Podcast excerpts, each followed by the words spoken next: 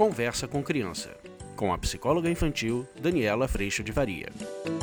E hoje a gente vai falar quando não é muito choro. Acontece na sua casa, de ao invés de ser choro, vem resmungo, vem reclamação, vem nada tá bom. Como é que a gente ajuda as crianças e como é que a gente lida com esses momentos desafiadores no nosso dia a dia? Vamos falar sobre isso?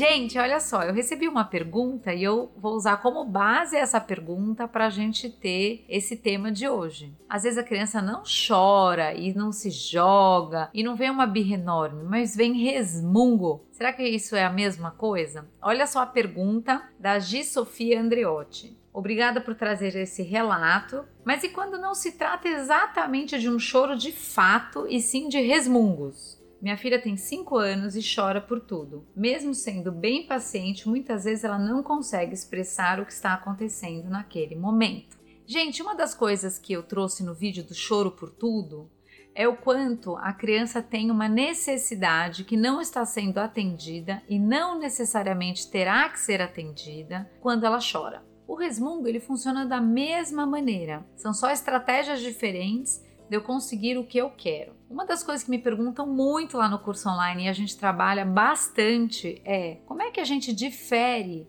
esse lugar de atender a criança do lugar de educar a criança com consideração. São coisas diferentes. Porque se eu tô lidando com o choro, como eu disse no vídeo anterior, e é com o choro que eu tô na batalha, eu quero que pare de chorar, Muitas vezes a gente tem a sensação de estarmos sem saída, de sermos reféns dessas crianças, principalmente em lugares públicos, no restaurante, no shopping. E aí, quando a criança entende que no choro ela te constrange, ela te deixa sem saída e normalmente ela consegue o que ela quer, aguentem o tranco, porque vai ser choro à beça. Esta é uma forma que está sendo trazida com a criança, com a nossa resposta de atendê-la, como sendo muito eficiente. Se eu entendo que eu choro, faço um escândalo, ou resmungo, resmungo, resmungo, resmungo, com toda a resistência que as crianças têm, e eu consigo o que eu quero, eu tenho que dizer para vocês que a sensação e o aprendizado que a criança tá tendo é de que chore mesmo, resmungue mesmo, resista mesmo, porque em algum momento você vai conseguir o que você quer. Então a gente precisa, como eu disse no vídeo anterior, não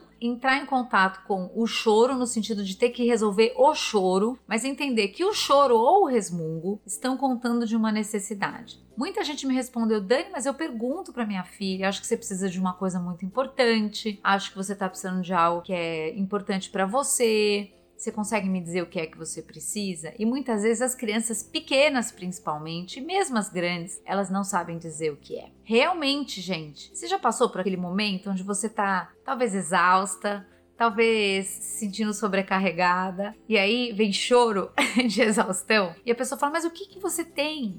E você não consegue definir exatamente de onde isso está vindo, mas é um choro que vem por muitas portas. E às vezes a gente não tem clareza de que porta é essa. Eu entendo que com as crianças acontece às vezes da mesma forma, e às vezes ela pode estar chorando, mas ela não tem a exata noção do ponto disparador desse desconforto que ela está vivendo. Mas a gente pode olhar esse histórico, olhar essa fita, voltar a fita, e aí o que acontece é que você vai olhar qual foi o ponto disparador do choro.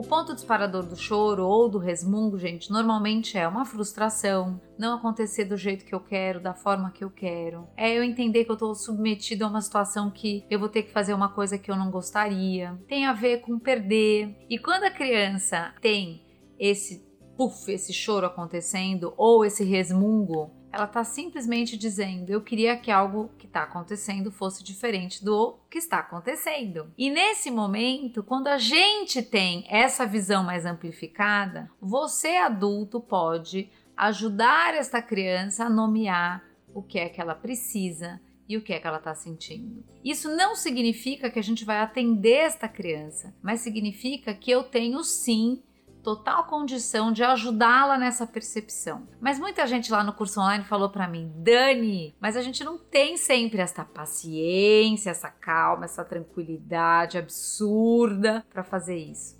Óbvio que não.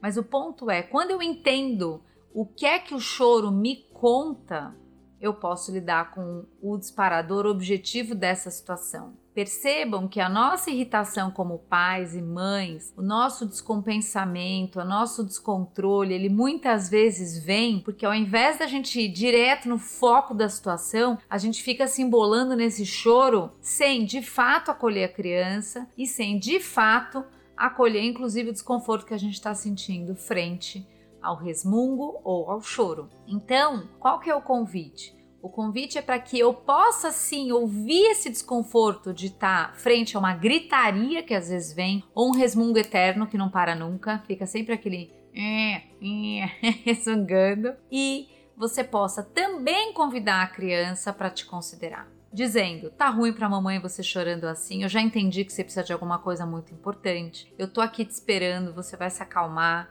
e a hora que você se acalmar, a gente vai ver o que você precisa desse jeito não tá bom para mamãe, eu vou esperar você se acalmar. Ou eu vou até o meu quarto, a hora que eu voltar a gente conversa. Mas a gente, na verdade, com esse movimento, eu tô convidando a criança a entender que existe um cuidado necessário que ela tenha dentro dela para que ela seja compreendida por conta da melhora na sua comunicação. E aí, eu saio desse lugar enquanto adulto de que eu sou a pessoa que já devia garantir, que ela já devia saber falar, que ela já devia conseguir comunicar de uma forma melhor e se isso não tá acontecendo, a culpa é minha. E eu é que não fui uma boa mãe, se ela continua chorando, e eu é que não fui. E aí, ao invés da gente ouvir e reconhecer que necessidade que ali está, a gente bate no choro a gente bate de frente com o choro. E quando a gente bate de frente com o choro, ao invés da gente acolher, a gente distancia a criança da gente quando a gente diz que ela já não devia estar chorando desse jeito, que desse jeito ela não vai conseguir nada. E nesse sentido, a gente se afasta e exige. E eu vou dizer para vocês, quanto mais a gente se afasta e mais a gente, na nossa expectativa de que tudo devia estar andando diferente, a gente exige, o que acontece é que mais choro vem.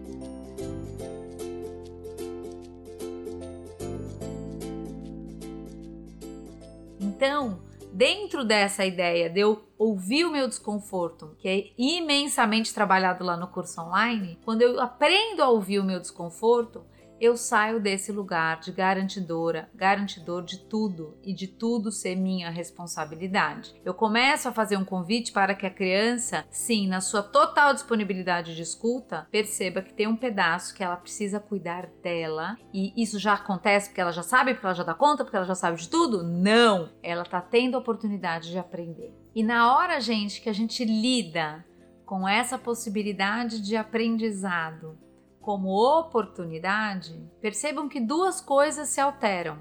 Um, a nossa expectativa de que tudo já devia andar perfeito. Dois, a exigência que a gente faz de que tudo devia andar perfeito. E a leveza da nossa imperfeição e do processo de aprendizado começa a tomar conta de toda essa caminhada. Então, essa pergunta do resmungo ou do choro quando a gente entende que a gente está ajudando essa criança a se perceber mais, ajudando essa criança a nomear suas necessidades, ao invés de chorar as suas necessidades, a gente começa a contribuir para o desenvolvimento real de recurso das crianças para sua comunicação. E em algum momento, esse choro talvez diminua de tamanho, ou talvez, às vezes, as crianças ainda, como eu, por exemplo, adulto, em situações mais tensas, talvez eu fale chorando, mas eu estou dizendo o que eu preciso. Mas nesse sentido, a comunicação está sendo cada vez mais desenvolvida. E esse é um desenvolvimento que não para nunca. A gente está sempre tendo situações e oportunidade da gente se perceber, perceber o que é que eu sinto, o que é que eu gostaria de fazer diferente, mas eu tenho como voltar o tempo para trás? Não. Eu tenho como voltar a fita e viver de novo aquilo do jeito que eu agora, com toda a tranquilidade, enxergo que eu podia ter feito? Não. Mas eu posso fazer isso para frente. Eu posso ir percebendo quais são, principalmente, os gatilhos de desconforto e de sentimentos, e quando eu vou percebendo esses gatilhos, a gente começa realmente a se ouvir de um jeito diferente e a perceber as nossas necessidades e a cuidar a cada oportunidade de como a gente pode comunicá-las. Disso também vem a nossa percepção de violência, a gente percebe o quantas vezes a gente é muito violenta nessa, nessa comunicação, a gente tem a possibilidade de olhar para esses momentos que já se foram e voltar neles pedindo perdão, talvez, arrependidos da forma como a gente se comunicou e isso tudo nos traz lapidação, nos traz contorno, nos traz experiência de aprendizado que a gente vai poder sempre aplicar numa próxima oportunidade. Então que a gente saia desse lugar de culpa, de exigência, de perfeição e a gente possa ir para essa vida sendo vivida, que tem sim movimento puro acontecendo e que nem sempre, aliás, poucas vezes anda de um jeito perfeito e ideal. E é bom que seja assim, que a gente cada vez mais vai desenvolvendo dentro do nosso coração a humildade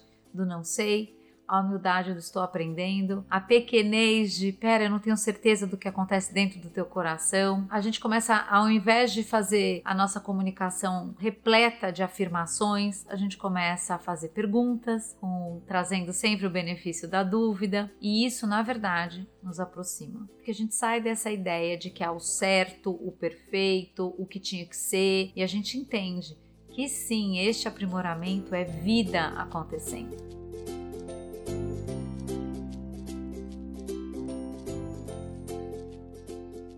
Eu agradeço primeiro a Deus no meu coração por todo esse aconchego e acolhimento. Sem a presença dele, eu jamais seria capaz de estar aqui e agradeço também a tua presença. A gente se vê numa próxima oportunidade. Tchau!